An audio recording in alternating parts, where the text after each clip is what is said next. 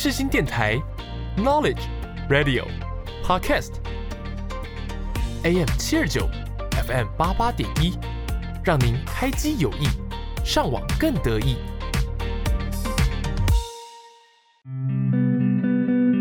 生活让你感到无聊吗？好久没有出去走走吗？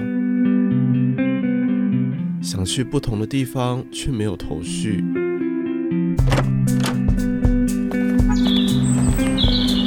这里，让我陪你，在城市中散步。欢迎收听《在城市中散步》，我是今天陪你一同散步的主持人 Rogers。在城市中散步，每个礼拜五下午四点会在世新电台首播。没有听到首播，也能到世新电台的官网。或是下载世新电台的 App，里面都能够听到重播。另外，在各大串流平台也都能够听到我的节目，欢迎大家多多订阅。嗯，过了一个寒假，终于又再次更新我的节目内容了。我可以稍微跟大家分享这阵子啊，没有更新节目的时候，我的感受，嗯，就是蛮轻松的。从去年暑假开始制播节目到寒假前每个礼拜产制一集，说真的一定会有点累，但每次在搜寻资料的时候也觉得蛮新奇的，发现有些城市跟我原本想象的不太一样，也能在查资料的同一个时间把那些觉得有趣好玩的加入到未来可能去可能会去玩的旅游清单。所以说虽然有点累，会有缴交节目的时间压力。但整体而言还算是开心满意的。那么寒假的时候，因为我刚好有换了一台新电脑，原本拿来打游戏的那台笔电就不太好使了，所以就没有办法再用了。然后蛮多的时间都在家里跟新电脑培养感情，而且加上我还是要去打工上班，所以原本想要说寒假可以出去玩的时间，其实也没有到很多。可是我还是有去一些以前去过，而且也在节目上分享过的地方，像是乌来和莺歌。那两个这两个地方都和我以前去的时候长的样子差不多，就是人比较多了一点。因为都算是在春节的时候和家人去，人潮真的是非常的汹涌，而且车子也算是蛮多的，车位也要找一段时间。那么我记得我之前在新北市的那一集。有分享过，莺歌有一间很有名的排骨店——厚道排骨店。这次去，我一样也有吃这间排骨，我还觉得嗯还是很好吃。但我这次是吃面，不是吃饭。不过其实差不多啊，面就是变成像是一般的干面这样子，没有比较特别。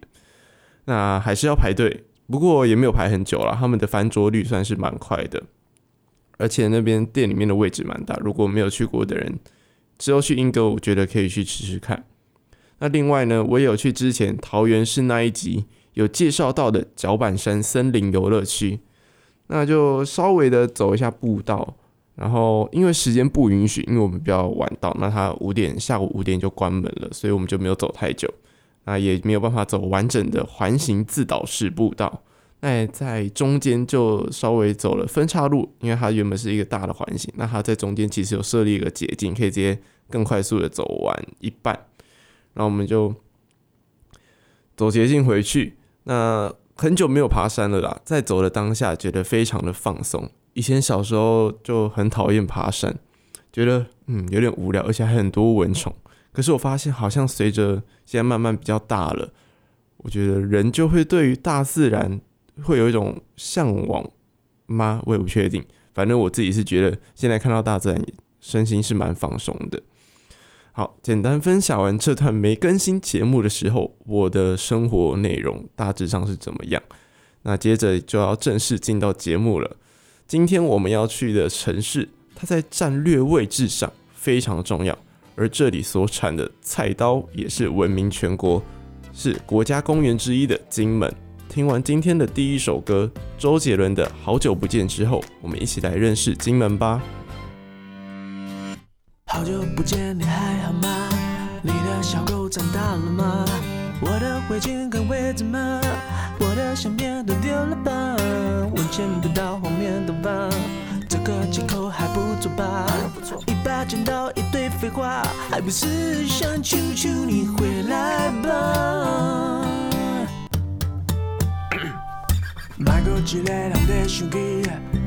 可以欢乐，可以开心。虽然不管我的代志，想叫伊是我的兄弟。人家你顾得耍耍气，亲像秋天特别贵气。夜冬天来临，伊会降临，你我等来敢讲爱我抱伊。爱的刚好。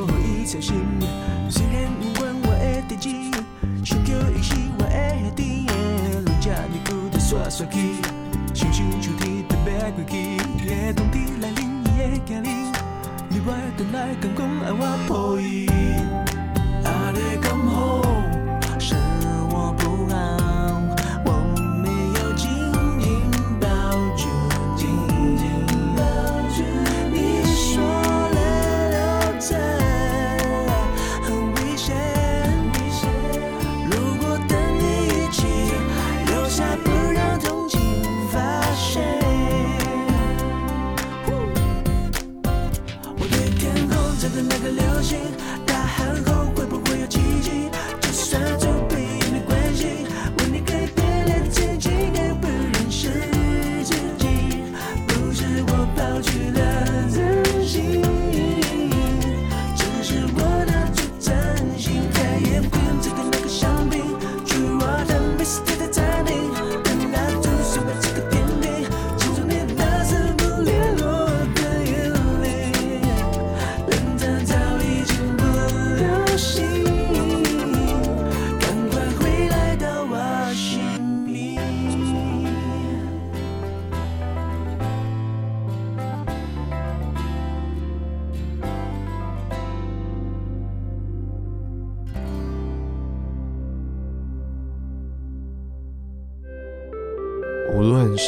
市还是小乡村，都有自己独一无二的历史。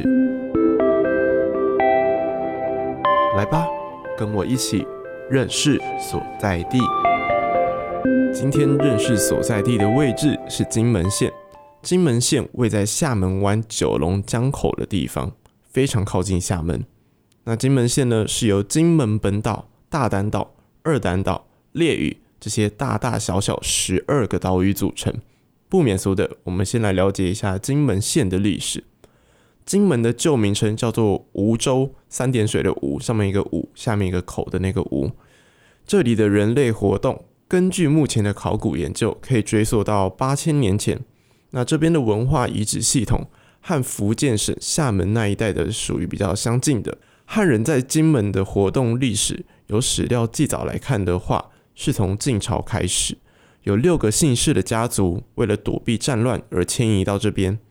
时间往下，西元八百零三年，当时的唐朝朝廷在泉州地区设立了牧马场，金门是当时被选中的其中一区。陈渊被任命为这里的管理官，带领其他十二个姓氏的家族一同来到这边开垦。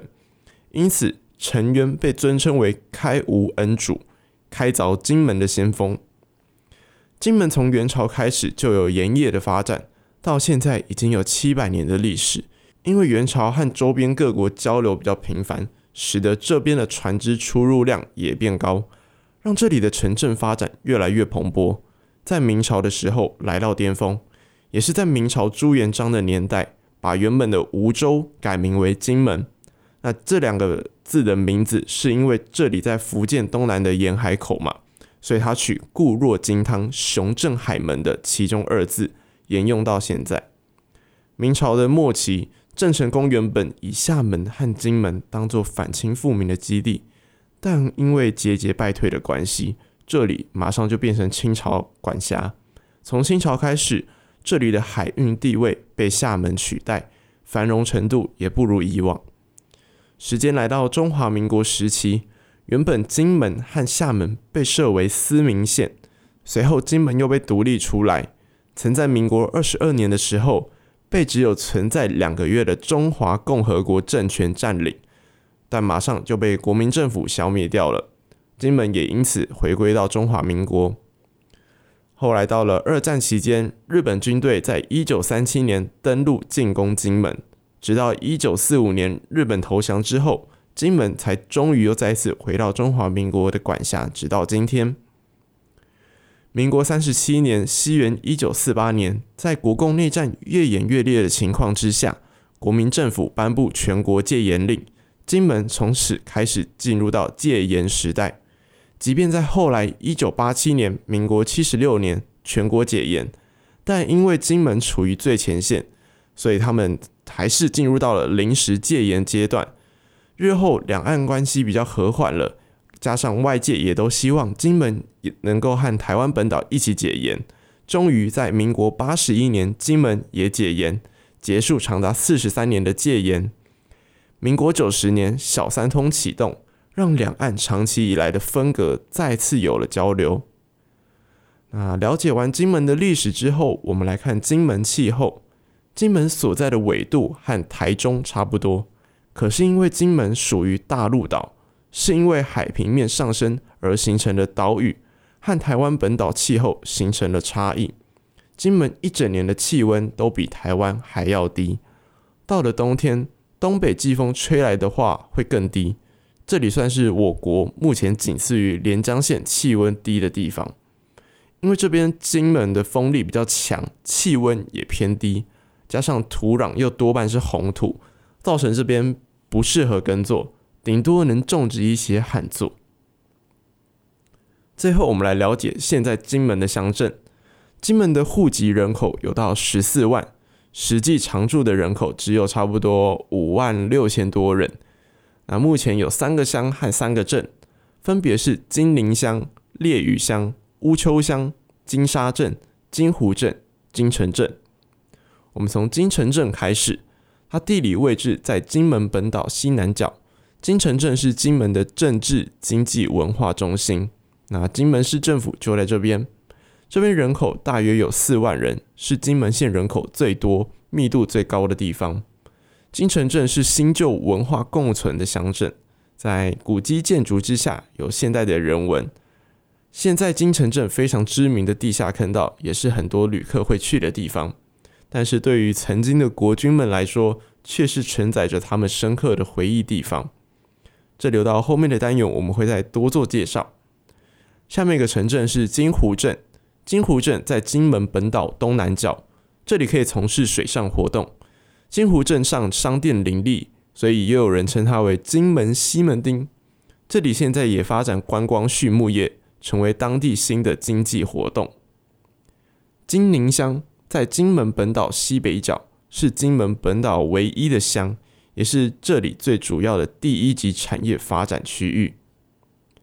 金沙镇，它位在金门本岛东北角，因为它的位置在东北方，冬天的东北季风会直接吹过来，这边处于迎风面，造成这边的风湿也特别多。烈屿乡又称作小金门，金门本岛的西边。在我国的战略位置上，是外岛中的外岛，前线中的前线，属于非常重要的地位。烈屿乡的人口几乎都从事农业，这里有种这里有种植高粱、小麦、芋头，都会外销到金门本岛，甚至有多余的也会外销到台湾。最后一个乡镇是乌丘乡，乌丘乡人口是金门县内最少的，只有六百人上下。那这里距离金门本岛更远，岛上的主要设施几乎都是军事设施为主。那以上我们就简略认识完金门县，我们先稍微休息一下，来自孙燕姿的科普乐，一起听一下。直到你那灿烂的光芒，轻轻地挂在遥远的天上。当你沉浸天空那条冰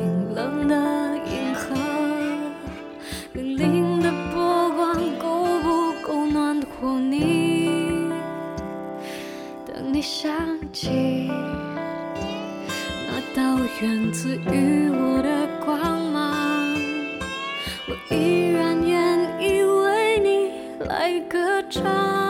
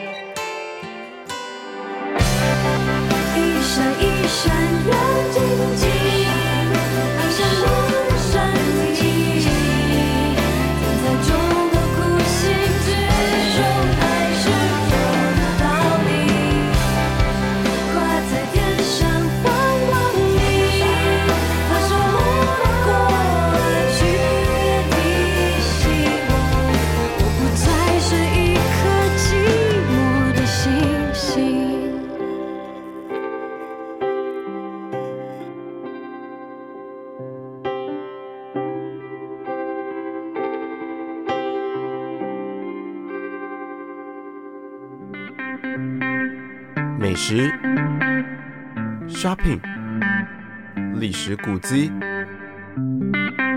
你来对喽！想找这些都在城市好好玩。金门，大家对它的第一印象会是什么呢？像我有去过一次金门，在去之前对那里的印象就是从课本上面学到的，有很多的古迹啊，有一些炮台什么的，好像。其实这样说起来好像蛮无聊的，但是去完之后，我觉得金门其实还不错玩。可是啦，我觉得如果要会觉得好玩的话，通常是对当地历史的发展要有一点兴趣。毕竟金门主打的就是人文历史，也是所有国家公园里面第一座以历史文化资产来保护的地方。那金门国家公园的涵盖区域有金门本岛中央的太武山区、西北的古宁头区、西南的古冈区、东北的马山区和烈屿区，合计占有整个金门县的四分之一大小。在刚刚的单元有说到，金城镇的地下坑道是个景点。当时一九四九年还是战地的金门，为了达到保存战力在地下、发扬火力在地上的战术目标，从一九六八年开始，利用金门花岗岩的地质条件，大量的构筑地下坑道。金城民房坑道就是其中之一。这座坑道经由地下系统连接起金门镇委会。金门县政府、金门调查局、金门县民众自卫总队、土地银行、自来水厂、金电公司、金城车站、金门邮局这些非常重要的机关，在地底下打造了缜密的备战网络。到现在，虽然战事已经过去，金城民房坑道就变成了具有教育意义的战时遗迹，每天都会有免费的导览。让参访的旅客能够更深入了解战争时期的惊恐，还有近距离的感受。同样也是金城镇里面的坑道——宅山坑道，它位在古冈村的古冈湖东南方，是一个 A 字形的战备水道。坑道全长有一百零一公尺，宽大约六公尺，高有三点五公尺。这也是在民国五十年为了因应八二三炮战所需要而开挖。动员了无数的人力，耗费五年的时间，才辛苦凿出这条能够容纳四十二艘水道小艇进出回转的极大工程，又被誉为地下金门的杰作之一。战争时提供给登陆小艇抢滩运补用，坑内设有停靠码头，在民国八十七年七月正式对外开放，并且成立宅山坑道管理站，到现在是个不错的观光景点。沿着阶梯走下去，走进到宅山坑道幽暗的光线里面，鬼斧神工的军事杰作就在眼前。那还要加上一些后来新增的灯光，在坑道尽头接续到深不见底的海水，在炎热的夏季里面，替我们到访的旅客带来一些清凉。走出坑道之外，可以看到陈列着各种登陆的小艇以及防空武器，是曾经的军事记忆。也记录着那些保家卫国战士们的点点滴滴。金城镇另外一个非常代表金门的景点——莒光楼，它建于民国四十一年（西元一九五二年），用来表彰在金门历次战役中英勇官兵的事迹。由于曾经被采用为中华民国邮票图案而驰名国际，成为外宾访金门的第一站。莒光楼作为金门的精神象征。以中国传统建筑的做法，将传统城楼放在现代建筑的基座之上，缔造出一项独特的建筑美感，是一栋仿古宫殿式的三层楼建筑。一楼设有简报室，放映金门多媒体简介，可以让来访者对于金门有个概括的认识。所以呢，这里也是大部分人去到金门最先去的景点之一。经过莒光湖。湖畔规划为金门县观光旅游服务中心，有金门县观光协会、旅行工会、旅馆工会这些观光服务社团在这边办公，所以需要旅游资讯或者是有服务需要的人都可以来到这边询问。那上次去到金门，我自己最有印象的建筑物之一，是我接下来要分享的德月楼。它建于西元一九三一年，是水头聚落黄辉煌。他经商致富之后，委托请福建内地的匠师陈南安设计建造了一座高耸建物，也是当时水头聚落最高的建筑，所以他以“近水楼台先得月”的意涵取名为德月楼。德月楼在建造的时候，也是金门地方治安最坏的时期，强盗登陆劫掠啊的事件非常多，层出不穷。而水头聚落它位在海边。所以呢，也是强盗上岸觊觎的对象。因此，德月楼特意打造了许多的防御工事。三四楼的墙面有提供架枪瞄准用的枪眼，屋顶女儿墙还有设计防御使用，甚至还有逃生密道。在紧急的时刻可以带领主人通往相邻的番仔楼内。既有机能性又不失美观的得月楼，因此曾经获得台湾历史建筑百景之一。目前这里也有免费的导览，可以带领游客走进得月楼的建筑内一探究竟。我对这边最有印象的就是它那个得月楼本身展得蛮漂亮、蛮高之外，还有外面旁边有贴着毛泽东奶茶的海报，我觉得非常酷。但我到现在还是不知道。毛泽东奶茶喝起来的实际的感觉，我知道它的成分是高粱加奶茶，但因为我本人平常是没有什么在喝酒的，嗯，这样对于一个大学生来说好像蛮稀奇的。反正呢，如果以后要尝试的话，大概就喝个一两口，浅尝一下，剩下的就要交给如果跟我一起去他会喝酒的朋友来喝了。但说到毛泽东奶茶，其实它不在得月楼里面，它是在得月楼的旁边风师爷文物坊内。这个地方呢，又叫做水头四十二号洋楼。洋楼正面有着斗大的紫云衍派的匾额，是黄氏堂号。洋楼是由黄永谦、黄永凿兄弟在印尼经商致富之后汇钱回来，把原本的闽南二落大厝改建为坐北朝南。钢筋混凝土建造的二层洋楼，是水头村里面最大的洋楼。而风师爷文物坊，则是在民国八十一年由本土陶艺家黄金郎、王明宗所创立，利用当地的红土为材料，并融合当地信仰风师爷为主题，进行创新设计的艺术创作，制造出各式活灵活现而且风格多样的风师爷，深受各地收藏家的喜爱。甚至呢，还有被奇美美术馆收藏起来。旅客来到这边，除了参观风师爷的艺术品，也可以喝我刚刚提到的毛泽东奶茶，体验金门高粱和奶茶的神秘结合融合的神奇滋味。得月楼和风师爷文物坊都是在水头聚落里面。那水头在过去是相当富有的聚落，保存的闽式建筑和洋楼是全岛最多、最精美。每栋都别具金门的特色。金门有一句俗谚：“有水头富，无水头错。”意思意思呢，就是即使能够像水头村的人一样富裕，但是要拥有像水头村这样华丽的房舍，却并不容易。代表着金门人赋予水头聚落建筑的赞誉。那这里仿佛是历史建筑的展场，也是金门保留最完善的传统大聚落之一。如果大家听到模范街这个名字，应该会觉得这里是不是有很多模范生、高材生？那模范街原本是明朝末年郑成功在后埔练兵的内哨场。西元一九二四年，由金门县商会集资兴建，既分横街和直街两个部分，都是由红砖拱廊所建造的。街道两旁都是二进店屋，第一进为洋楼，第二进为闽式建筑。如果不知道什么是第一进或第二进，它其实就是指说，面对街道的地方是第一进，第二进就是在第一进再往更里面的。整条街看过去，它外观整齐、古典雅致，兼具民国初年中国式建筑和洋楼的美感，格局排列非常的整齐，单拱拱圈更是有优美的线条，非常具有建筑艺术之美。是相当优秀的典范，所以称作为模范街。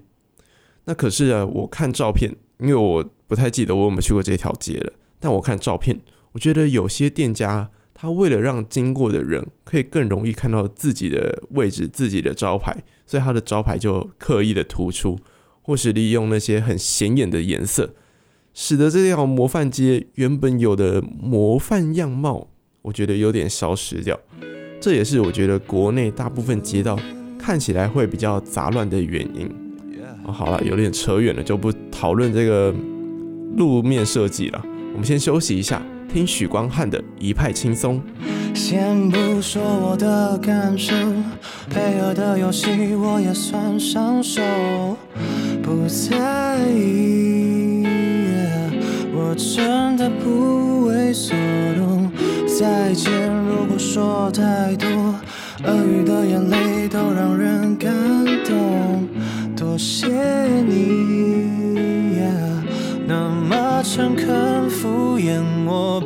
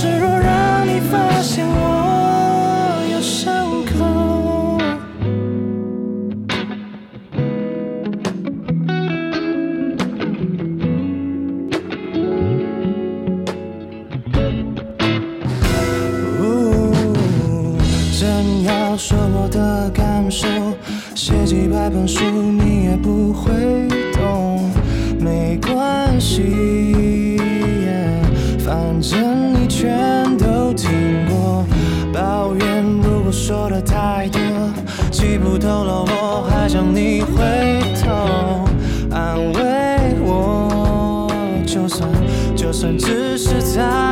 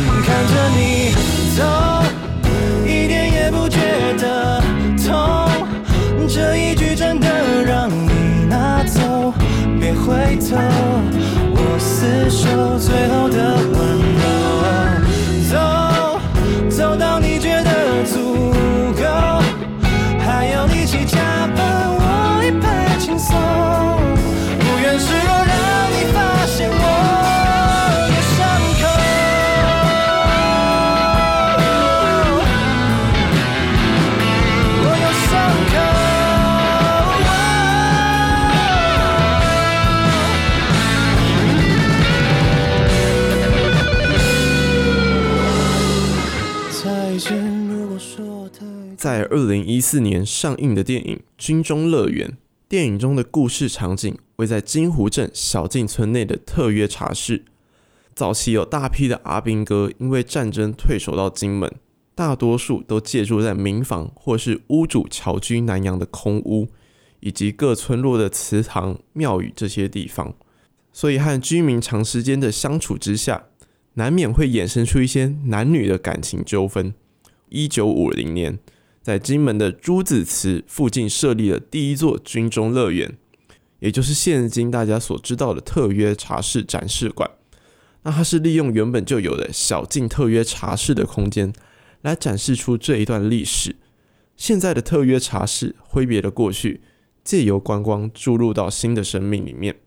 如果走进到特约茶室，能够透过墙面上的文字故事，了解当时在这担任女生试音生的百般无奈和战争带来的各种效应。一九五八年八月二十三号开始，连续二十一年的炮弹不断从中国发射。这场炮战是国共双方陆海空军至今最后一次大型军事冲突。期间，双方的军事冲突几乎都局限于海上，并且逐渐去慢慢停止。后来，我们通称为八二三炮战。那最激烈的地方，也就是从一九五八年的八月二十三号开始。八二三战史馆建在西元一九八八年，也就是八二三炮战的三十周年。战史馆外观是绿色瓦片，配上鲜红圆柱，是一个古典式的中式建筑。战史馆的正门两侧是国军将士忠烈录，墙壁上刻有五百八十七位在八二三炮战期间殉职官兵的名字。为英勇的事迹作为历史见证。那在门的左侧展示有 F 八六军刀机、一五五毫米加农炮，右侧则是停放在海陆间穿梭自如的两栖登陆运兵车 M 二四轻型战车，让到这边的人能够想象当年陆海空三军联合作战的壮盛情景，展现八二三炮战的始末。以及全体军民精诚团结的英勇表现。馆内分为多个展示区，透过图片、模型这些不同的展示方式，让游客更能够了解炮战时的猛烈程度以及历史过程。也设有震撼剧场体验区，让游客能够体验炮火来袭、天摇地动的恐怖。八二三炮战对于台湾历史有着重要的意义。我觉得去到金门，有机会的话，一定要来到这边，深入了解这段历史。那我上次也是有去，可惜的是我好像没有到那个震撼剧场体验区，有点可惜。如果之后去金门的话，可以找时间去一下。在八二三炮战期间，当时的于大为国防部长有条理的整顿部队，更是亲自上火线和官兵弟兄一起奋战。在世的时候，就是非常受到众人敬仰。于大维纪念馆外观以典雅的灰砖搭配绿瓦建造而成，还有屋外绿荫的美景，非常的优雅怡然。走入到纪念馆内，迎面而来的就是于大维先生的半身雕像，金文为武奇男子，特立独行大丈夫。对联把他的个性性格清楚的描述，是一位文武双全的人才。在馆内，除了细数于大为先生的喜好以及他在战争期间的贡献，也展示了他各式各样的勋章。而于大为先生更是获得到我国最高等级的勋章——国光勋章，可见他对于国家的贡献非常高。这个纪念馆就在八二三战史馆附近而已，可以顺道一起过来参观。金门它属于大陆岛地形嘛，所以岛上其实并没有太高的高山，最高的山地也就是太武山，虽然海拔高度仅有两百五十三公尺，但已经是金门的最高山。太武山是八二三炮战重要的纪念地，除了可以登高望远之外，还可以健行。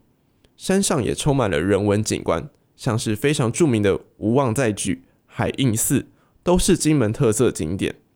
由蒋中正总统亲自题字的“无妄在举”这个石碑，由这个四个字来激励战地军民，希望能够效法战国时代齐国的田善以寡敌众的精神。努力开创生机，临崖而立的石刻高有数十丈，是金门最著名的地标之一。现在也是游客们争相合影的地方。我对于无妄在举的第一印象就是小时候不是要学怎么查字典嘛，然后有些字典前面都有一些台湾各各地方景点的照片。我小时候就蛮无聊的，然后我就会去翻那些字典里面的照片来看。那时候就有记得“无望在举”这四个字，所以我对于这四个字的第一印象就是这里。那我不记得我去金门的时候有没有去，因为去金门真的有点久了，感觉之后又可以再去一次了。登入到太武山有四条路线，分别是前山、后山、蔡厝古道和斗门古道。前山是指太武山公墓北侧的豫章路口。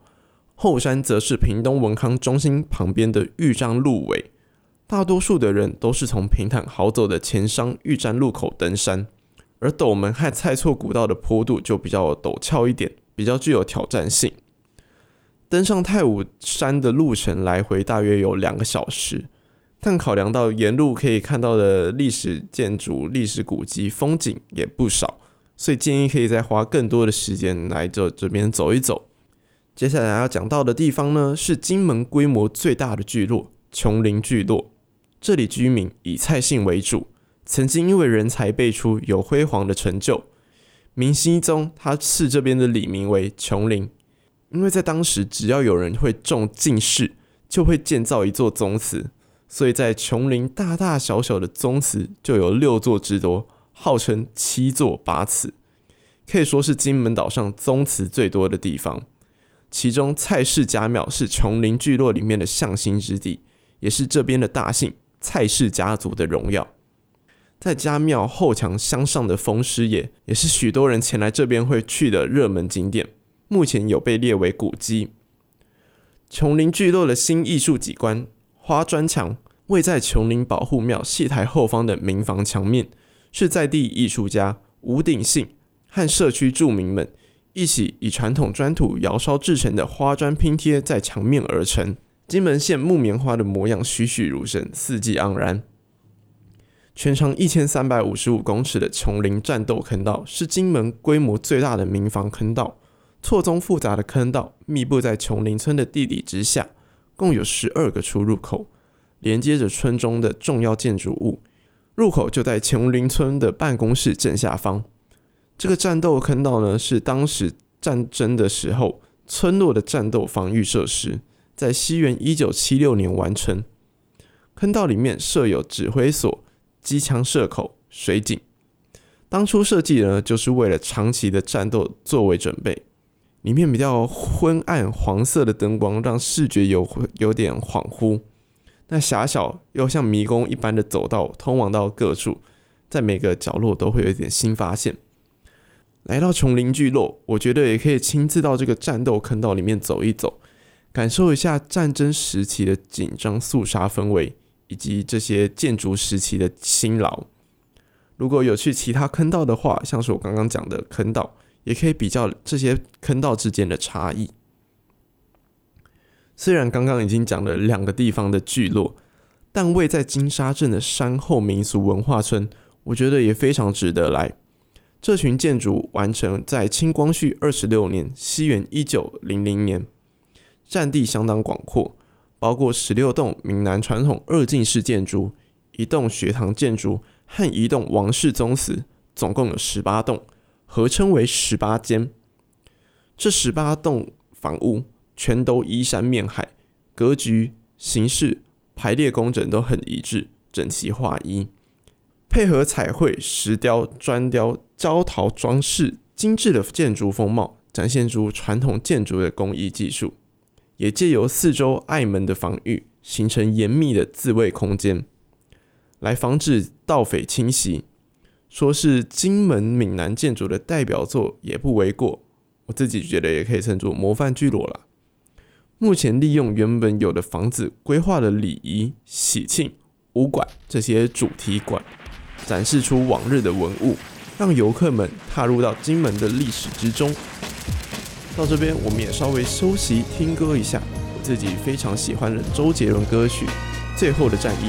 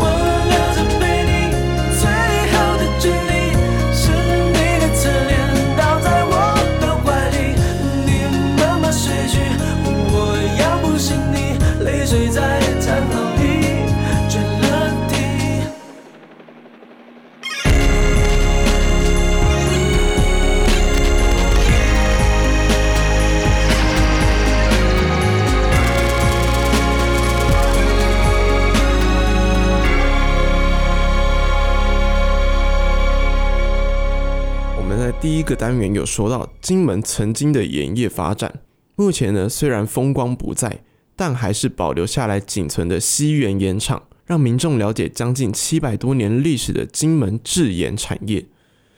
在场内呢图文并茂，并且展示金门盐业的特殊之处，以及盐在金门居民的日常生活当中的作用。西园盐场的园区内还有两块重要的碑文，分别是清梧州盐场大使韩宗公德碑以及永安桥碑，见证了金门的盐业发展以及西园重要的制盐地位。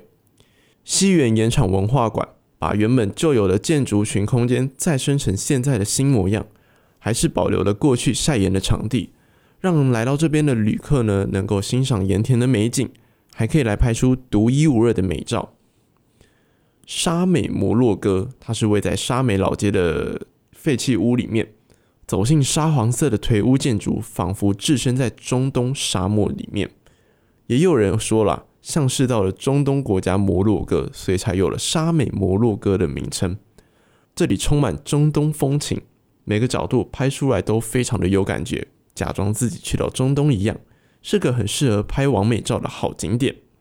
我平常会打一些电脑游戏，那我自己最喜欢的就是枪战射击的战争类型游戏。在金门充满战争痕迹，当然也有展示一些军事武器的地方。随着旅游观光热潮的兴起，烈屿岛也就是小金门的军事遗迹，慢慢成为了游客们非常爱去的地方之一。除了堡垒的开放，也把许多地区转化为主题馆，连接着勇士堡和铁汉堡的地下通道，设计成独一无二的地雷主题馆。除了展示不同样式的地雷和历史之外，还有互动体验模拟地雷区。到这边要小心翼翼地踩下每一步，不然如果不小心踩到那个模拟地雷，会让那个轰炸声吓死自己。那踩地雷这种机会，每个人应一生之中应该都很难会有。希望是比较会有了，因为真的是蛮恐怖的。来到这边能够留下独特的模拟回忆也不错。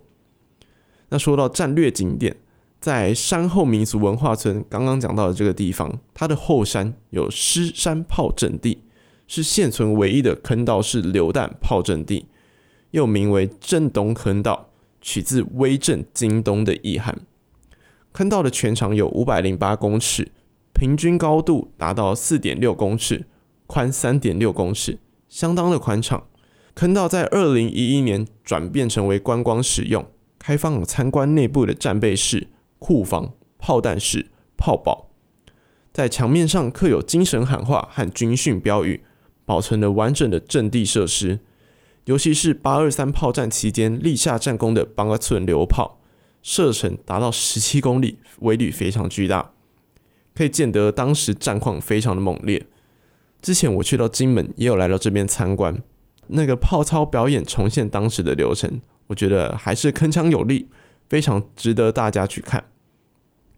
在小金门的最西方沙西堡，主要是由花岗片麻岩和花岗岩混合而成的。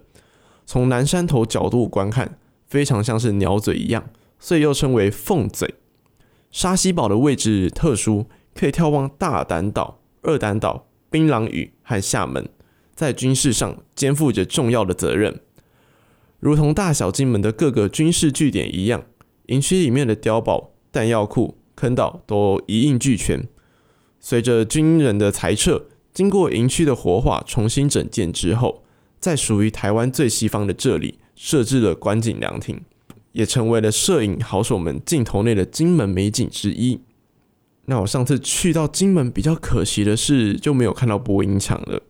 那播音墙呢，有位在北山断崖上的北山播音墙和马山观测所的马山播音站，同样都是金门战地时期用来喊话、打心理战的前线，用国语和闽南语来广播新闻、宣传、评论，来招降这些讯息。啊，以前的非常有名的歌星邓丽君也有来到这边喊话过。心理战所使用的播音设备也是当时首要的攻击目标，因此高耸的北山播音墙也是掩护播音站的防御建筑。正面是由四十八组扬声器组成的方阵，声音可以传到二十五公里之多。特殊非常像蜂巢的造型，不论是站在播音墙的旁边，或是站在断崖下面仰拍播音墙，都是很热门的拍照方式。那我希望下次去到金门的时候，可以来到这边看播音墙，然后再看过去对面厦门的感觉。这一集的城市好好玩单元告一段落，这集的城市好好玩单元金门篇告一段落，等等，我们就进到最后的城市比一比。先听歌曲。迟修的没有我的那个宇宙。人们被欲望驱使着，虽然其实我也一样呢。时间又过去了多久，伤口都烂掉了，还要骗自己会更好吗？还有什么是值得留下？在没有我的那个宇宙，会不，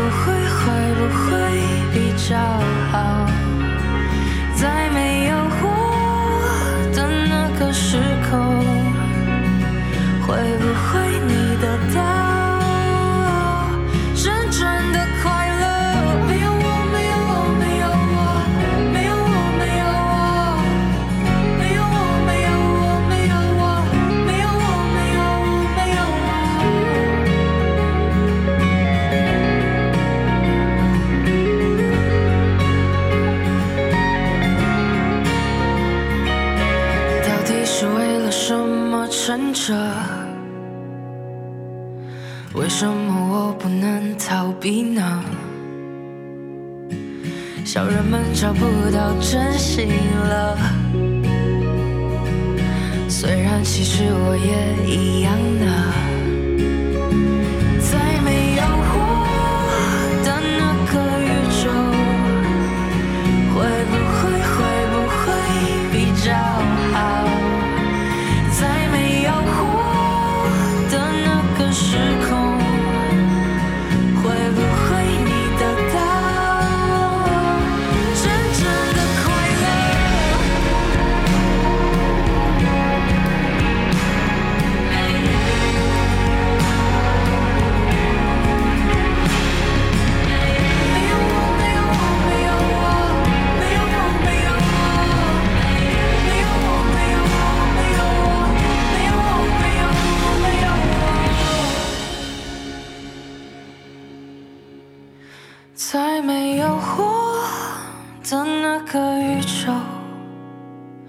会不会会不会比较好，在没有我的那个时空，会不会你得到真正的快乐？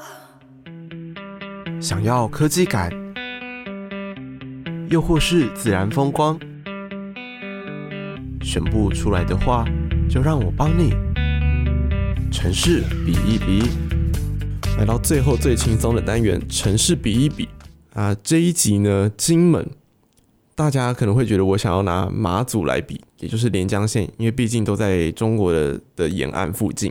但是我仔细想一想，我觉得金门它是一个充满着人文历史古迹的地方，所以我觉得拿台湾本岛的台南当然来比较比较适合，因为在台南也是有非常多的古迹。那大家去台南也都一定会去看这些古迹，所以呢，我觉得来啊这两个地方来比较比较合适一点。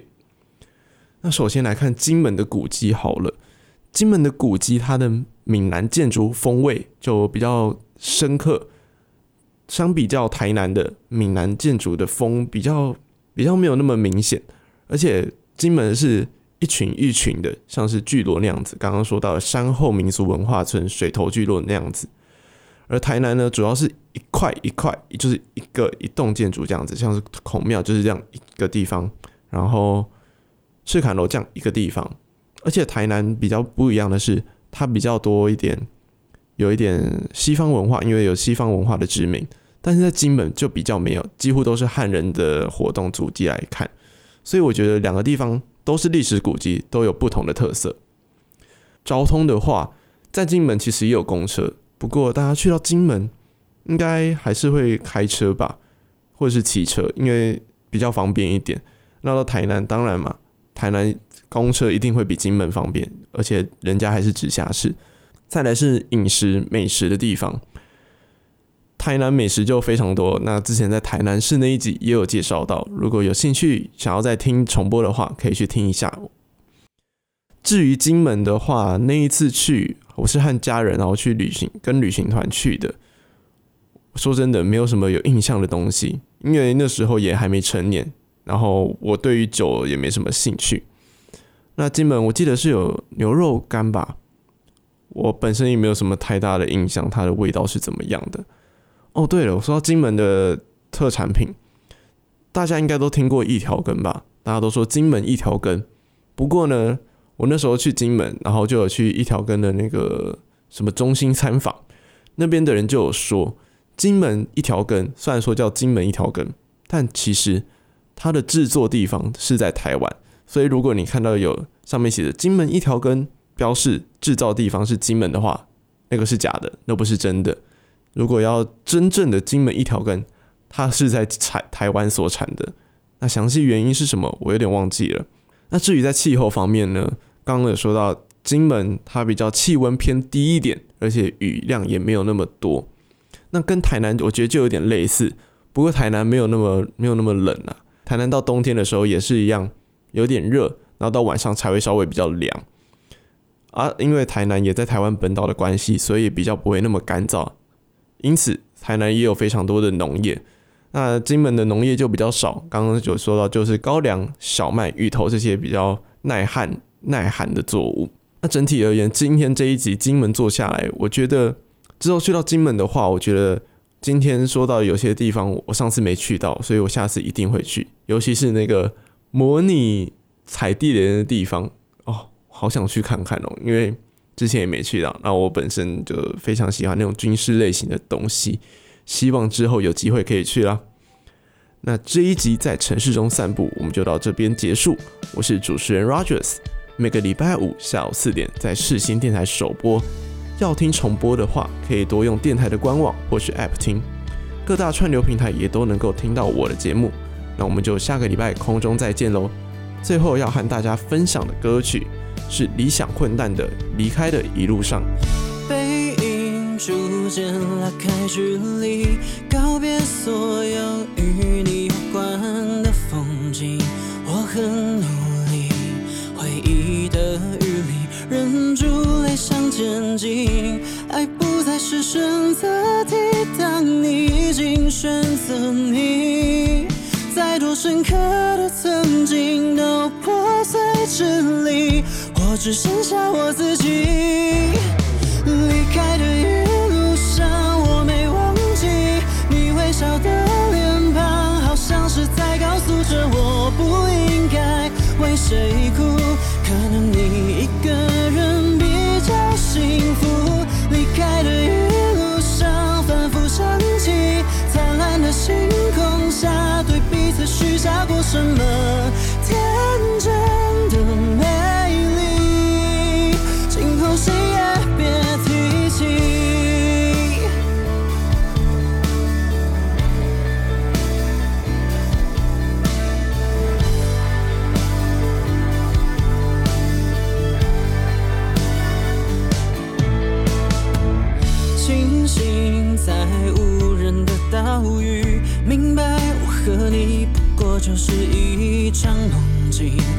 输不起，背弃了伤心，终究要向前进。爱不再是选择题，当你已经选择你，那些爱过的证据都失去踪影，还有什么能失去？